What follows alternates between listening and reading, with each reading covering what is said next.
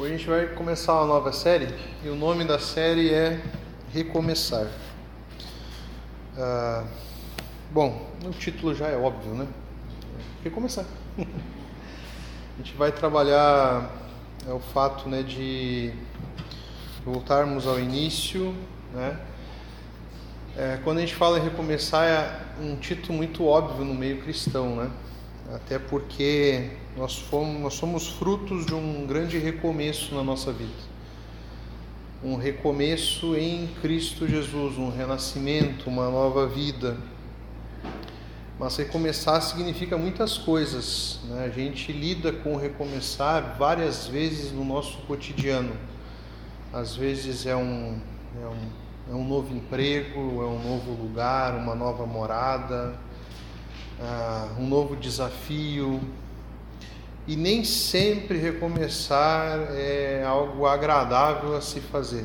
Né? Às vezes, recomeçar é algo muito difícil, algo muito desafiador e muito doloroso às vezes. E às vezes a gente não quer recomeçar. Eu lembro um, um, meme de internet que eu dei muita risada, mas ao mesmo tempo, sabe quando você ri e diz assim: não, não posso rir disso. Mas era muito engraçado. Era um rapaz muito parecido com Will Smith. Ele, ele mesmo filmou e ele falou assim: se para você tá difícil, imagina para nós, ele falava bem assim, que descarregamos dois mil tijolos no lugar errado. Aí eu olhava assim, tava aquela pilha de tijolo, né? E aí eles iam ter que colocar todos os tijolos no caminhão de novo e depois descarregar. Né? Esse tipo de recomeço, recomeçar algo assim é muito ruim. É claro que quando a gente fala recomeçar em Cristo, por mais que para nós seja muito doloroso na, na carne, no sangue, quando a gente vê que é um recomeço diferente, porque não adianta nada você recomeçar e seguir vivendo da mesma maneira. Não tem sentido.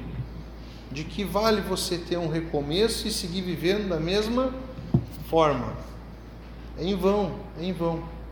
Então, o que a gente vai ver nesse mês de novembro até dezembro é como que Deus nos convida inúmeras vezes para recomeçarmos. E como recomeçar é necessário na nossa vida, por mais que a gente não queira. Eu compartilhei com vocês que no início do ano eu tenho um quadro lá no, no meu escritório lá que eu rabisco ele com planos, desafios, cobranças. Chegou um ponto nesse nosso ano bem louco que eu tive que recomeçar, tive que apagar ele, porque nada daquilo que eu tinha previsto, que eu tinha planejado, não fazia sentido com o ano que a gente ia ter. Então era necessário recomeçar. Então, por mais que muitas vezes seja doloroso, seja difícil, recomeçar é mais do que necessário. Amém? E muito faz sentido quando esse recomeço é um recomeço apontado para Cristo e para o caminho que Cristo quer que a gente viva. Recomeço está muito ligado com caminhos que nós tomamos na nossa vida. Caminho que nos aproxima cada vez de Deus ou caminho que nos distancia cada vez de Deus. Nós vamos lidar com isso, por mais que você já tenha nascido de novo, tenha certeza da sua salvação, infelizmente nós somos muitas vezes levados por caminhos que fazem com que a nossa fé esfrie e que a gente nos que a gente se afaste do propósito que Deus quer para a nossa vida. Também é necessário um recomeço. Ah, eu já contei essa história já inúmeras vezes aqui na igreja, devo ter contado. Ah, quem nunca se perdeu, né? né? Tire a primeira pedra quem nunca se perdeu. Né? E uma vez eu estava de viagem com a Pri, né? ela já sabe que eu já contei essa, essa história inúmeras vezes. A gente estava voltando de Uruguaiana, São Borja, onde a Pri estudava, e o destino era livramento. E tinha uma, tinha uma placa que a gente se guiava lá em Quaraí, em, em São Borja, que era uma placa que tinha como destino Quaraí. E quando a gente estava saindo de lá, ah, tinha uma placa que estava escrito Barra do Quaraí. E aí a Pri falou, é para lá. Né? Foi ela que falou. É para lá. Daí eu contestei ele na hora, pá, mas ali estava escrito Barra do Quaraí. Aí ela falou assim, não, mas é o mesmo lugar. E ela assim, tem certeza? Eu assim, para ter certeza, amor, que é o mesmo lugar? Não, é o mesmo lugar. Dependendo da região, eles chamam diferente. eles chamam diferente. Né? Bom, eu sei que quem é casado sabe, né? A gente é melhor obedecer para não comprar uma briga, né? Aí a gente foi, foi, eu aceitei também. Eu, eu aceitei também aquela responsabilidade de ir por aquele caminho. E a gente foi, foi, foi, foi, foi, foi. A gente andou uns 90 quilômetros mais ou menos. Não, um pouco antes, quando estava ali nos 60 quilômetros, a gente não passou por nenhum uh, ponto de referência que a gente sempre via na estrada. Eu falei para ela, pois é, né, amor, tá diferente a estrada. E ela se deu conta que o caminho era diferente. E aí ela falou assim, pois é, é diferente, é diferente. Pô, daí a gente começou a, a rir, né, para não chorar. Mas a gente pensou assim, bom, vamos seguir que vá que, que tenha um jeito, né? Desse caminho nos levar para o mesmo destino. Né? Havia uma possibilidade ali de passar pelo Uruguai. E aí só que a gente chegou era Barra do Quaraí, era outra cidade, não é Quaraí, uma cidade totalmente diferente, parece uma cidade deserta, de faroeste, assim, uma cidade abandonada. A gente chegou assim do nada, assim, já estava dentro da cidade com farol alto, a polícia nos parou.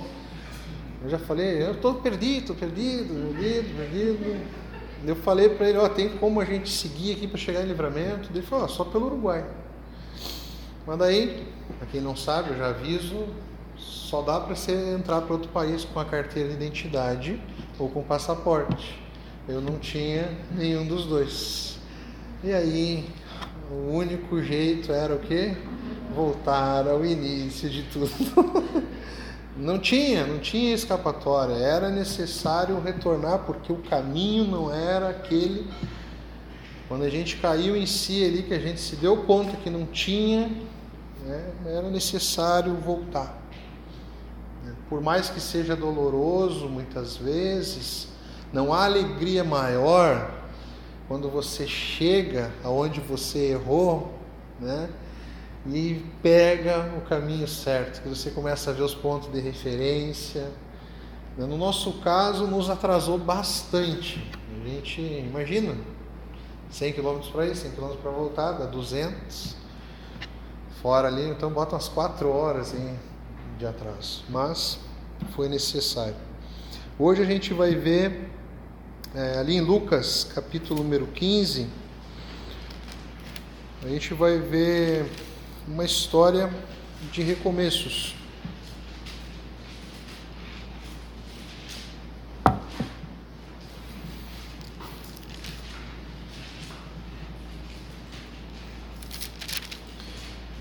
Lucas 15, a partir do verso 11.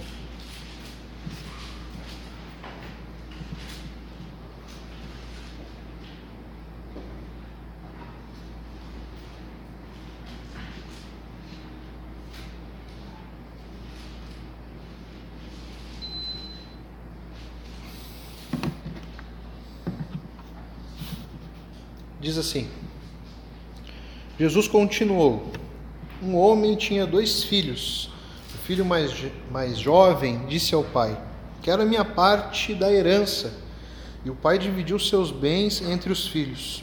Alguns dias depois, o filho mais jovem arrumou suas coisas e se mudou para uma terra distante, onde desperdiçou tudo o que tinha por viver de forma desregrada.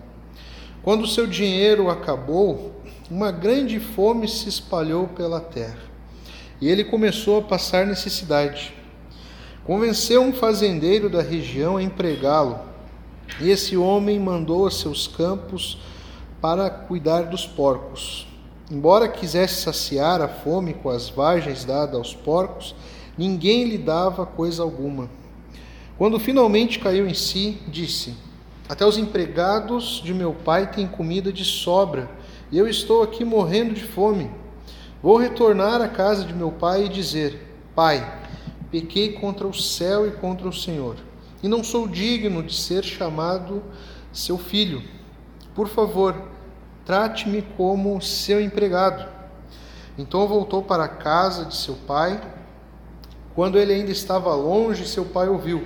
Cheio de compaixão, correu para o filho, o abraçou e o beijou. O filho disse: Pai, pequei contra o céu e contra o Senhor, e não sou mais digno de ser chamado seu filho.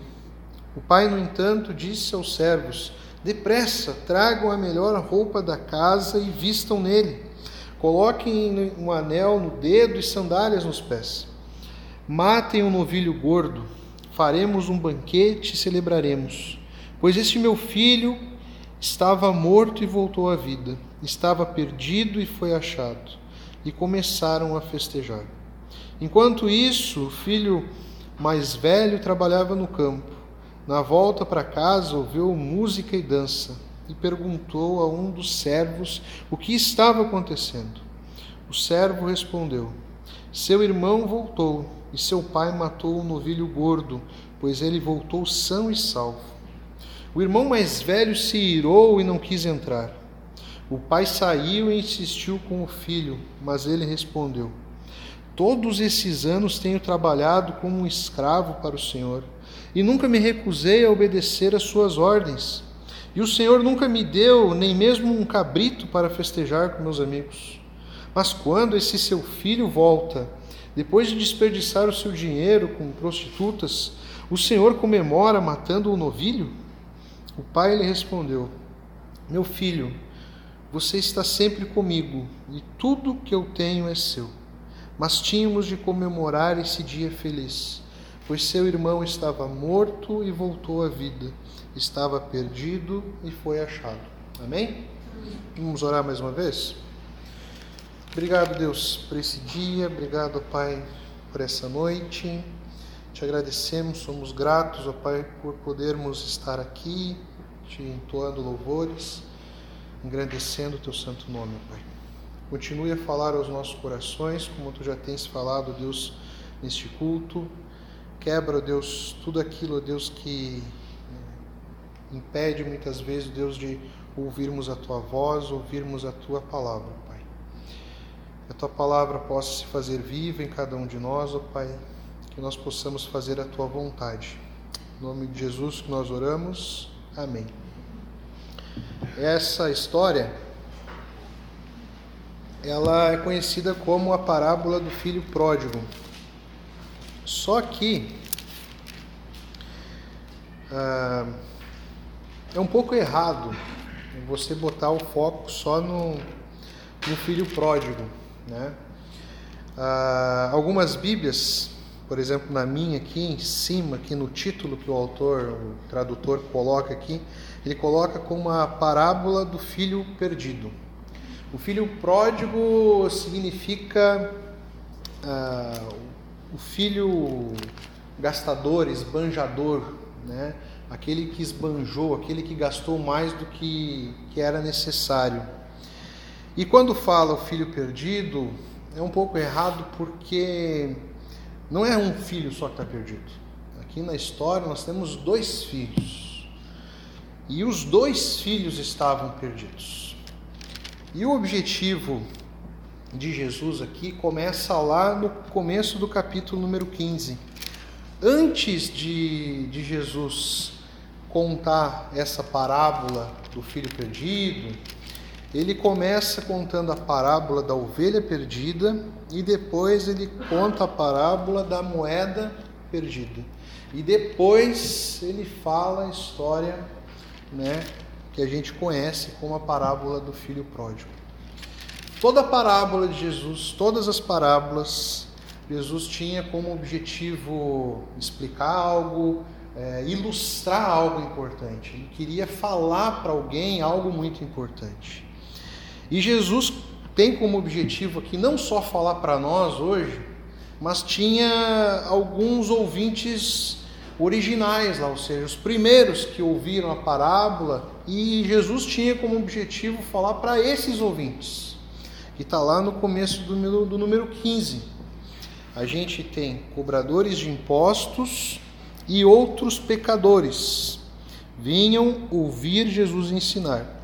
Pois no 2 fala: os fariseus e mestres da lei o criticavam, dizendo. Então, esses eram os dois públicos que a gente pode diferenciar aí que Jesus tinha como objetivo contar a parábola da ovelha perdida, a parábola da dracma perdida ou moeda perdida e depois do filho pródigo. Os cobradores de impostos e os pecadores é aqueles que não criam em Deus, aqueles que, é, que eram ateus, não conheciam a Jesus. Por isso que eles eram chamados pelos fariseus de pecadores. Os fariseus eram os crentes da época, os religiosos, os que procuravam fazer tudo certinho, eles oravam, eles louvavam, mas eles estavam mais preocupados com, com as regras, estavam mais preocupados com coisas da, da religião e não tinham um coração amável, um coração que Jesus gostaria que eles tivessem. Não é à toa que quando o capítulo 15 começa a falar dos cobradores de impostos e os outros pecadores, ele fala ali que eles estavam lá para ver, ouvir Jesus ensinar. Eles estavam lá para ouvir Jesus ensinar. Já os fariseus e os mestres que conheciam da palavra, eram os religiosos, eles estavam lá para criticar Jesus. E essas duas histórias, essas três histórias, é uma paulada, né? uma mão de Jesus no rosto ali. É meio, não sei se é certo falar, né? Que é uma mão de Jesus no rosto, né? Digamos que é uma, uma, uma cutucada ali, né? É uma alfinetada ali. E a história, quem nem eu falei para vocês, ele fala, ela conta a história de dois filhos no primeiro filho, que a gente vai chamar de filho mais novo, é óbvio que ele era um filho que se perdeu.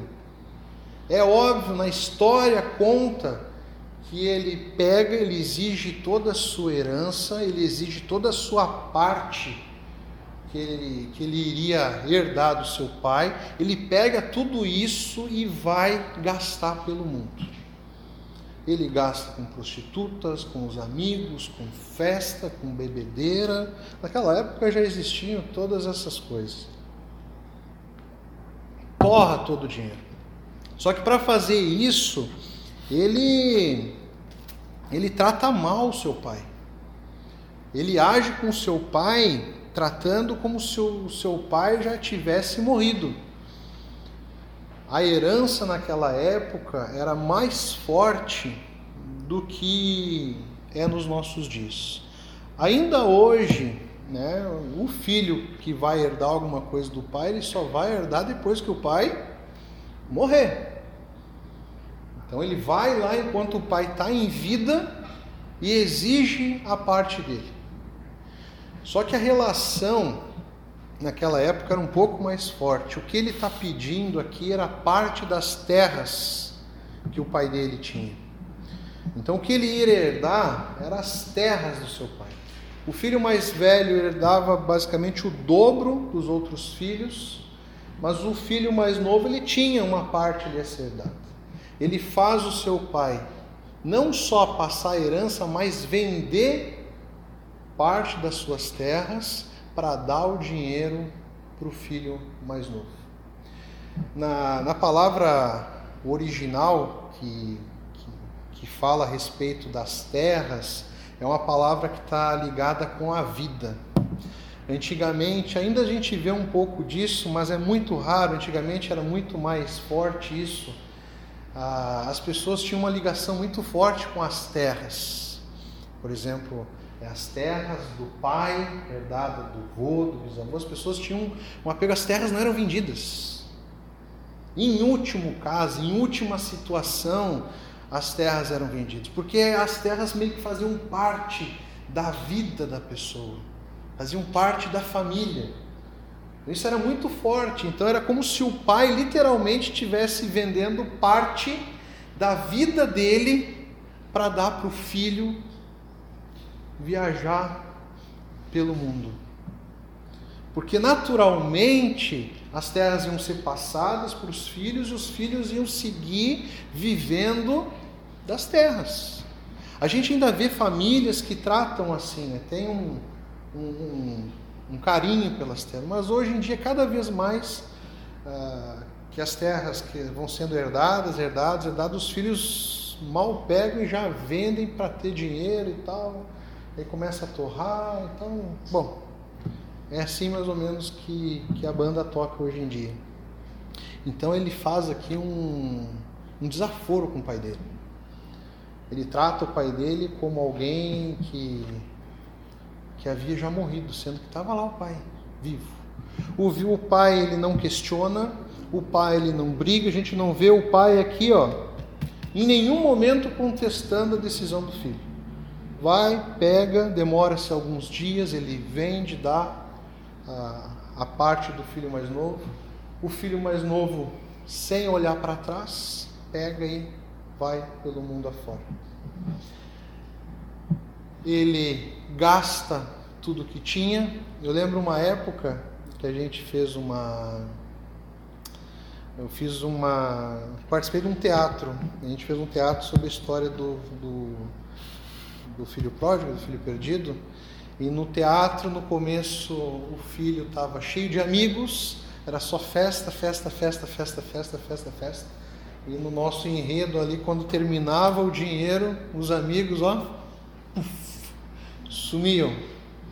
E aí o filho se vê numa situação onde ele não tem dinheiro, ele está com fome, e ele vai, né, ele chega ao ponto de ir trabalhar numa fazenda, cuidar dos porcos, ele mal era pago para cuidar dos porcos, ele não recebia nem coisa para comer, que ele tinha que dividir o próprio alimento ali com os porcos. Ele comia o que os porcos estavam comendo.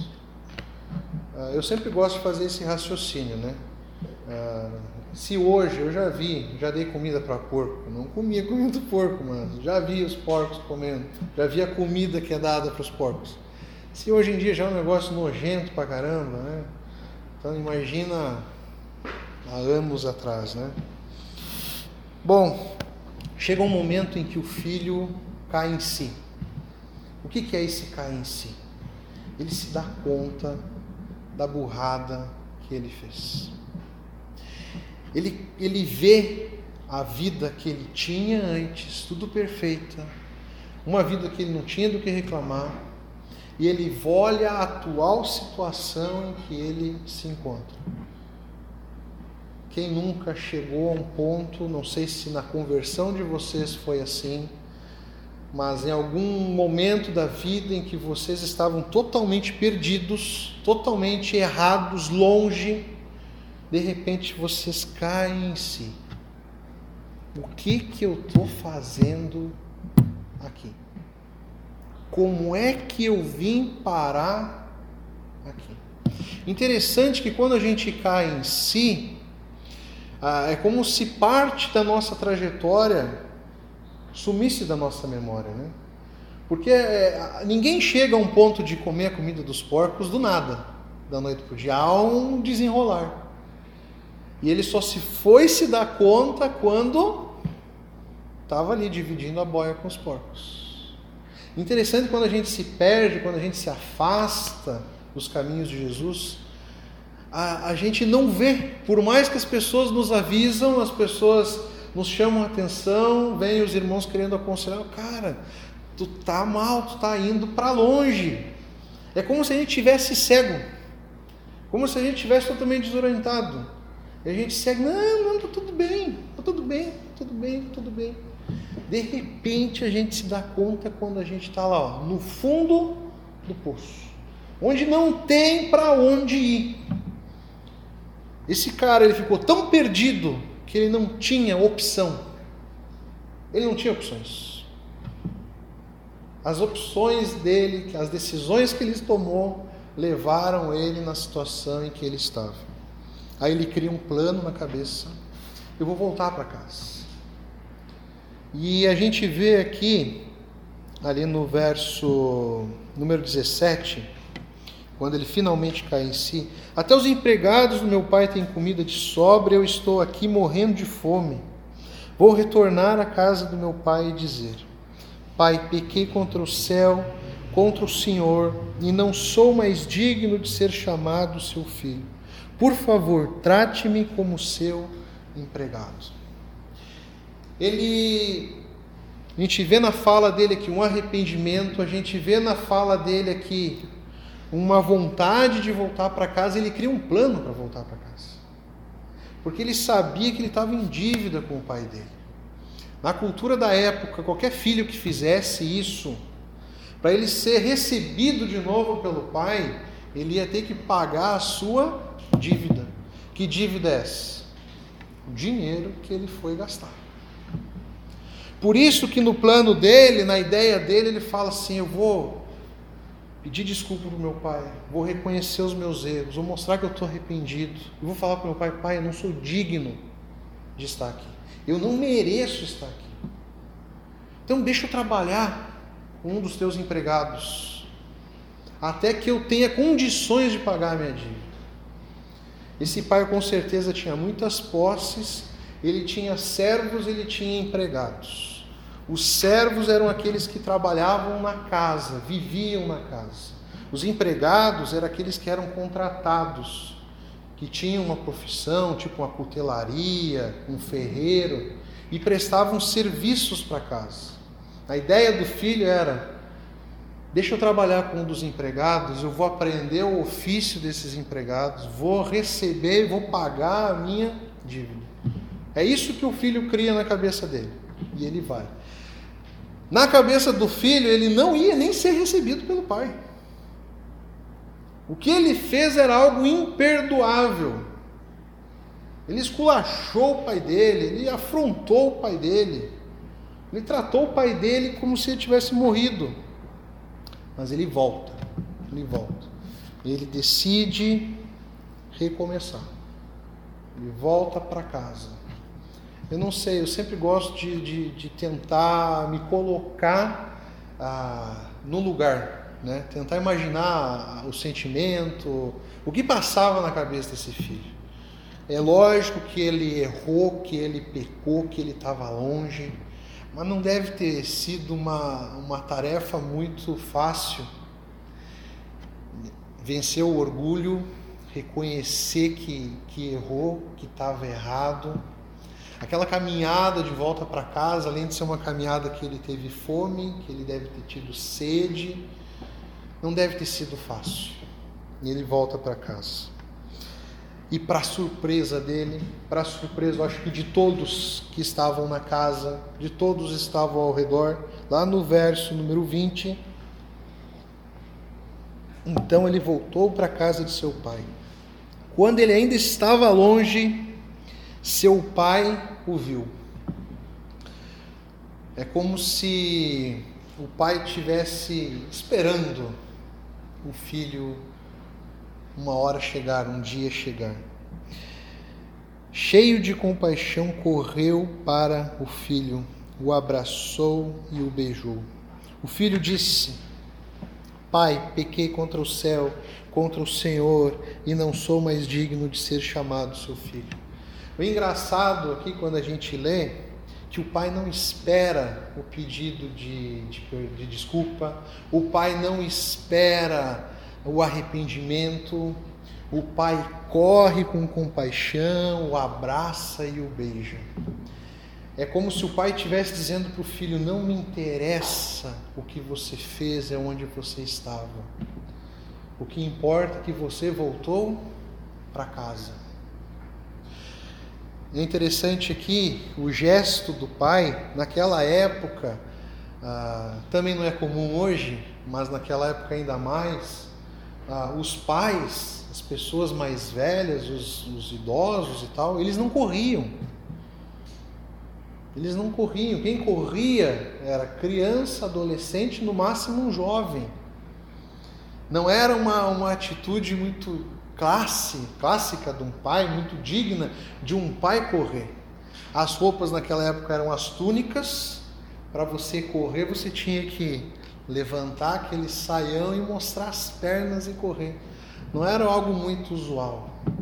Mas esse pai não está nem aí ele corre na direção do seu filho. Ele abraça, beija. Ali no verso número 22, ele chama os seus servos e diz: Depressa, tragam a melhor roupa da casa e vistam nele. Sabe qual é a melhor roupa da casa naquela época? Era a roupa do próprio pai. O pai pede que tragam a sua melhor roupa. Vistam nele, coloquem um anel, sandálias nos pés, matem o um novilho gordo. Você vai ver aqui, não só aqui, o pai pedindo para que o matassem um novilho gordo, você vai ver diversas vezes falando no tal do novilho gordo. Até o filho mais velho, que vai reclamar da forma com que o pai recebe o filho mais novo, vai falar se para mim você não matou nenhum cabrito, mas para ele você matou um novilho gordo. O novilho gordo bem, bem, bem importantes. E de fato era muito importante. As refeições naquela época, elas não tinham carne todo dia. Ainda mais, era raro as pessoas comerem carne. Comer carne naquela época, hoje já é difícil comer carne eu não sei você, mas esses dias eu fui comprar uns bifes no mercado, eu me apavorei. Meu Deus do céu. É, tá. Subiu, o mundo subiu, tudo subiu. Hoje em dia você vai fazer uma compra no mercado, olha, haja dinheiro. haja dinheiro. Naquela época era mais, era mais raro ainda ter carne. E aqui a gente tem o novilho.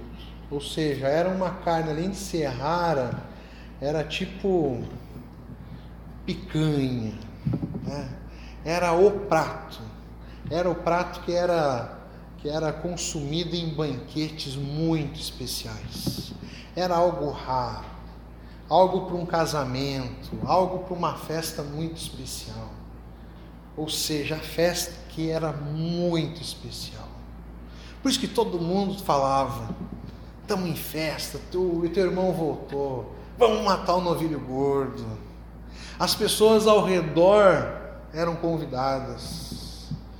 Da mesma forma que Jesus já fala lá da alegria do pastor encontrar uma ovelha perdida, da alegria da mulher encontrar a dracma perdida em casa, ele só vai subindo o grau para mostrar o quanto é alegre o dia, quanto é feliz o dia em que uma alma retorna à casa do Pai. Como é festa no céu quando um filho retorna à casa do Pai. Esse foi o primeiro, o filho perdido, o filho mais novo que estava perdido. Depois a gente vê a história do segundo filho perdido. Você deve estar se perguntando aí, tá, mas ele não estava perdido, ele estava em casa. Ele estava tão perdido quanto o primeiro. Lembre-se que, como eu falei no começo, Jesus tem como objetivo contar essa parábola para dois públicos de pessoas. Nessa história aqui, o Pai é Deus. É representado pelo Pai. O primeiro filho, ele representa os cobradores de impostos e os pecadores, aqueles que estão longe, aqueles que não conhecem a Cristo. O filho mais velho, ele representa os fariseus e os mestres da lei, aqueles que só criticavam aqueles que estavam preocupados com, com a lei, estavam preocupados com as regras e não estavam com o coração moldado ao coração que, que Deus quer que a gente tenha. Como a gente vê isso? O filho mais velho não fica feliz. O filho mais velho é dotado de ira e de raiva. Em vez de ele se alegrar, em vez de ele compartilhar a volta do filho mais novo, do seu irmão, ele fica ali ó, com raiva, irado. Ali no verso número 25, enquanto isso, o filho mais velho trabalhava no campo. Na volta para casa, ouviu música e dança e perguntou a um dos servos o que estava acontecendo. O servo respondeu: Seu irmão voltou e seu pai matou o novilho gordo, pois ele voltou são e salvo. O irmão mais velho se irou e não quis entrar. O pai, vendo a reação do filho, foi lá conversar com o filho. O pai saiu e insistiu com o filho, mas ele respondeu: Todos esses anos tenho trabalhado como um escravo para o Senhor e nunca me recusei a obedecer às suas ordens. E o Senhor nunca me deu nem mesmo um cabrito para festejar com os meus amigos. A gente vê na história do filho mais novo um egoísmo. O filho mais novo, ele só pensou nele. Ele não pensou no pai. Ele, em nenhuma maneira ele pensou o quanto ele estava machucando o pai dele. Ele só pensou nos seus desejos, nas suas vontades, na sua vida. Só que a gente vê no filho mais velho o mesmo egoísmo. Ele ele não trabalhava com amor ao pai, ele trabalhava, a gente vê como se ele trabalhasse para receber algo em troca. É como se ele tivesse ali dentro, não por prazer, não por amor. Até ele coloca que o trabalho dele era como um trabalho de um escravo, ele estava fazendo aquilo que ele não queria, que ele não gostava. Ele estava pensando em receber algo em troca. Não é à toa que ele reclama para o pai: Eu estou aqui todo esse tempo, ó o Senhor não deu nenhum cabrito. Na proporção, eu acho que do para comparar com o novilho gordo, né? O novilho gordo é o santo grau dos, dos bichos lá. o Senhor não me deu nenhum cabritinho, uma codorninha, né? Ou seja, né, o coração dele, né, um coração irado e também de uma atitude de, de, de cobrança do pai. Uma atitude tipo assim: eu estou aqui todo esse tempo trabalhando, o senhor não me deu nada. Aí embaixo ele fala de novo: Mas quando esse seu filho volta, depois de desperdiçar o seu dinheiro com prostitutas, o senhor comemora matando um novilho. Em vez de ele ter alegria no coração, ele julga o seu irmão. Aí vem aquele seu filho, ele nem fala seu irmão, né? Aí vem aquele seu filho que torrou não o dinheiro do pai, o dinheiro que ele também ia receber. Torrou o dinheiro lá, ó. torrou o que poderia estar aqui comigo, que poderia ser meu também. E aí o pai responde para o filho. Pai ele respondeu: Meu filho, você está sempre comigo e tudo o que eu tenho é seu. Mas tínhamos de comemorar esse dia feliz, pois seu irmão estava morto e voltou à vida, estava perdido e foi achado. Esse filho estava tão perdido quanto o filho mais novo. Ele cumpria, você vê aqui que na fala dele, ele fala que ele obedecia às ordens do pai dizendo assim para o pai: Olha, eu faço tudo, eu cumpro tudo certinho. Ó, oh, eu sou, eu sou um filho exemplar. Só que Jesus está dando um recado para os fariseus, e está dando um recado para os religiosos, para nós também, para nós não esquecermos aonde está o nosso coração para nós não esquecermos aonde que está o nosso coração. A gente pode estar fazendo as coisas na nossa cabeça, as coisas morais todas certas. A gente pode estar obedecendo a tudo que é pedido na palavra de Deus, mas mesmo assim a gente pode estar pecando de acordo com o que o nosso coração tem pensado, a forma com que o nosso coração tem feito e tem agido. Ah, no começo do ano, nos discipulados que a gente, que a gente fez aqui na igreja, em alguns discipulados eu falei que eu não importava com, com as regras a serem cumpridas dentro da igreja, as normas. Porque o principal, além das regras, é o coração. Não adianta você cumprir, você ser um religioso perfeito, se o seu coração não está em Deus, não está em Jesus. Não adianta. Aquele filho mais velho, ele era um filho exemplar nas regras, nas suas obrigações, nos seus compromissos. Mas era um coração consumido pela ira, pelo egoísmo e pela inveja. Ao invés de ele se alegrar pela pela, pela, pelo retorno do seu irmão. E te digo mais, te digo mais. Sabe onde que era para estar esse irmão mais velho? Para onde que era para estar esse irmão mais velho? Era para estar atrás do filho mais novo, era para trás atrás do irmão. Jesus nos ensina isso. Jesus, né, na nossa a nossa vida com Deus, ele é, ele é tido como o nosso irmão mais velho.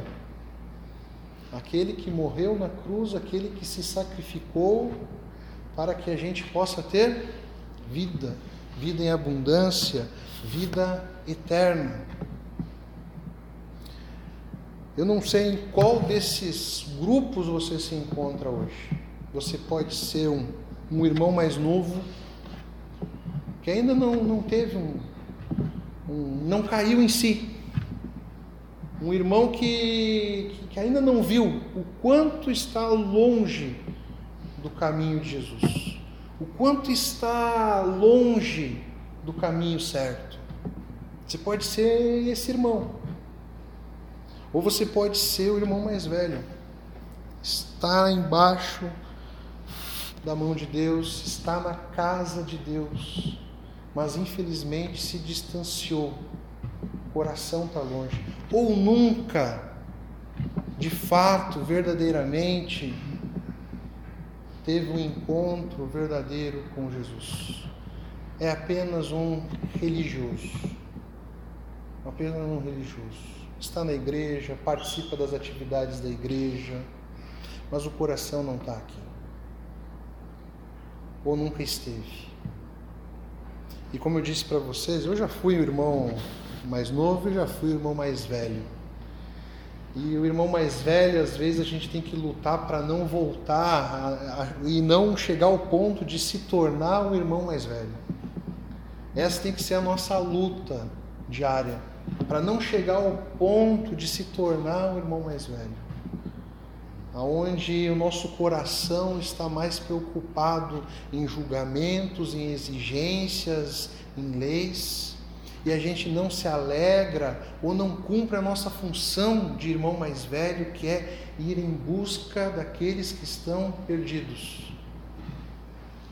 Ou a gente não não não não se alegra com aquilo que deve ser motivo de alegria, aquilo que deve ser motivo de festa de uma pessoa retornar, de uma pessoa recomeçar. Por isso que é destacado nas três histórias uma festa, um banquete. Um banquete, eu te digo mais, isso é só uma prova daquilo que nós teremos no céu. Isso é só uma prova, é só uma pitada. Só uma pitada. Mas deve ser uma luta nossa constante de não deixar que a gente não que a gente possa estar vigiando o nosso coração para que o nosso coração não se perca daquilo que é essencial, daquilo que é verdadeiro, daquilo que é o propósito das nossas vidas aqui.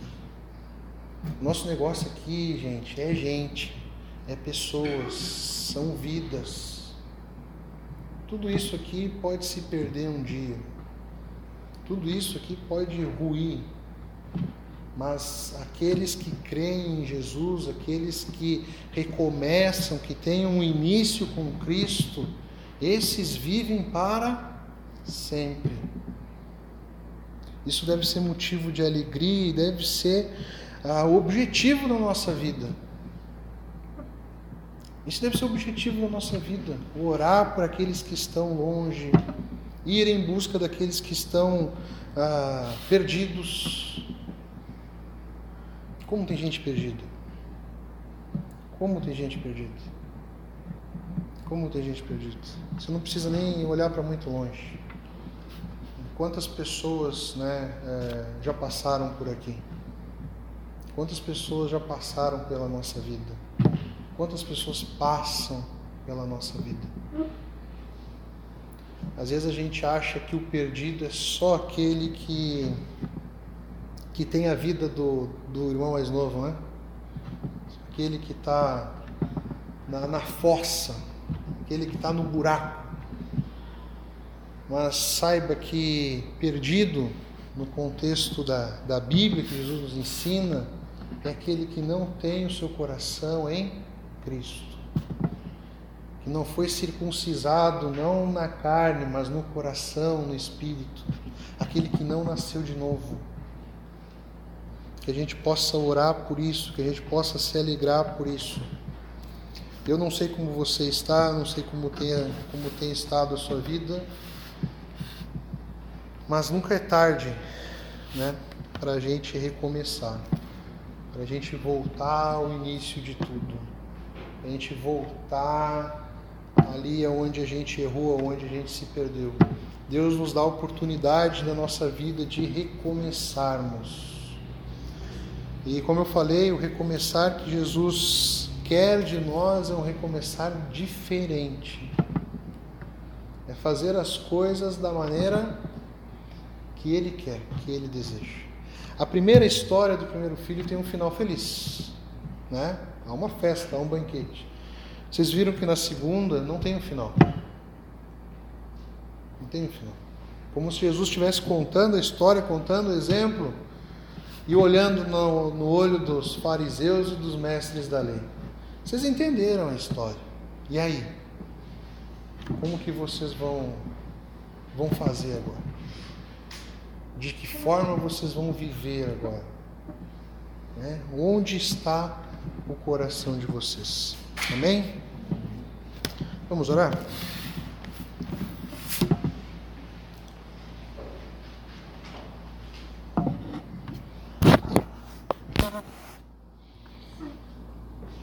Obrigado, Deus, por esse dia, Pai. Obrigado por podermos estar na tua casa. Podermos, ó Pai, te entregar, ó Deus, louvores, te entregarmos, ó Deus, a nossa adoração a Ti, ó Pai perdoa os nossos pecados, perdoa as nossas falhas. Perdoa, Deus, se, se nós não temos feito, Deus, ou vivido da maneira com que Tu queres, da maneira com que Tu te agrade, ó Pai. Esteja, Deus, nos, nos guiando, nos orientando, Deus, para que nós possamos, ó Deus, se necessário, ó Deus, recomeçar, ó Pai. Que nós possamos, ó Deus, ter o nosso coração, ó Deus, entregue a Ti, o nosso coração, ó Pai, que pulsa por Ti, ó Deus, que vive por Ti, ó Pai. Que nós possamos, ó Deus, ter uma vida, ó Deus, que Te agrade, e uma vida, ó Pai, que se preocupa, ó Deus, com os perdidos, uma vida, ó Deus, que se alegra, ó Deus, quando um perdido, ó Deus, encontra o verdadeiro caminho, o caminho que é tua, Pai. Esteja, ó Deus, nos dando sabedoria, esteja, ó Deus, renovando a nossa mente, o nosso coração a cada dia, nós possamos sempre estarmos, ó Deus, a, apostos, ó Deus, de viver o Teu Evangelho, de viver a Tua palavra, Pai. Esteja conosco durante essa semana, esteja conosco, ó Deus, durante cada dia, esteja falando aos nossos corações, esteja nos mostrando, Pai, aquilo que deve ser corrigido, aquilo que deve ser mudado, Pai. e que nós possamos, ó Deus, viver para a honra e glória do Teu nome. Em nome de Jesus que nós oramos. Amém.